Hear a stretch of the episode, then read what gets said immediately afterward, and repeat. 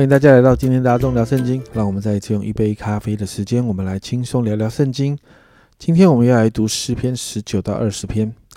诗篇十九篇这一篇分成三个部分，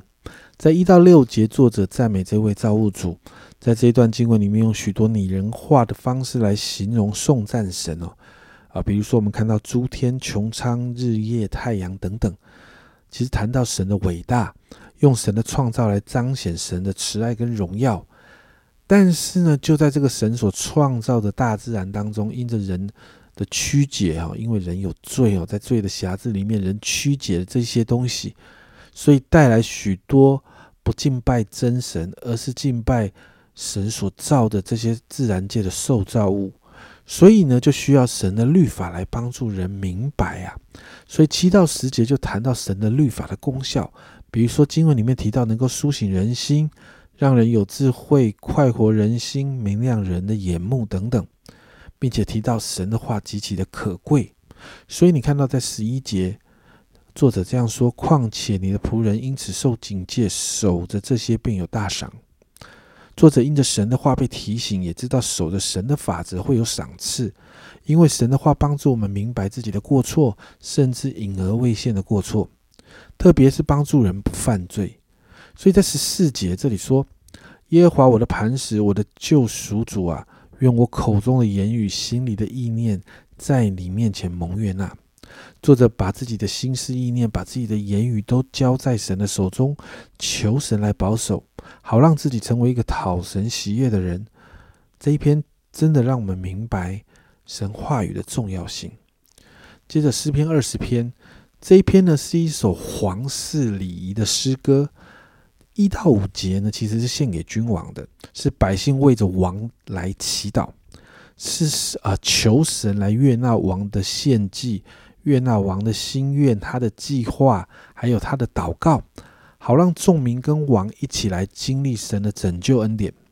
接着在第六节呢是先知或者是祭司的宣告。而经文当中提到，现在我知道，这是一个宣告神祝福的仪式。神因着与君王的盟约关系，神就会出手拯救，让君王得着胜利。最后呢，第七到第九节就谈到，君王呢以第三者自称来表达对神的信心，相信神必以大能的手施行拯救，最终带领百姓来感谢神。其实这一篇呢。诗篇是描述君王要出征之前的预备的一首诗歌，在出征之前，必须在神的面前来预备啊敬拜啦、献祭啦、祷告。那君王就带领百姓来到神的面前，一方面表明自己的缺乏，一方面再一次相信对神是信靠的。比如说在第七节这里就有说到，有人靠车，有人靠马，但我们要提到耶和华我们神的名。在强调依靠神比所有的一切更加的重要，所以今天我们来祷告。首先，第一个祷告，我们祷告真的是让我们真的愿意看重神的话，好好的来读经啊，好让我们可以真实的经历神的话在我们生命中带出的果效。第二个，我们来祷告，让我们常常学习，凡事依靠神，不是依靠势力，不是依靠才能，乃是依靠神的灵方的城市哦。所以，我们来祷告。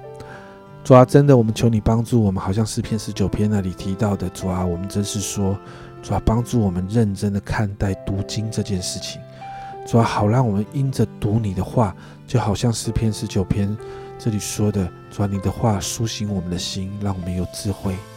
主啊，你的话快活我们的心，明亮我们的眼目，主啊，你的话来警戒我们，主啊，好让我们因此在你的话里面，主我要经历。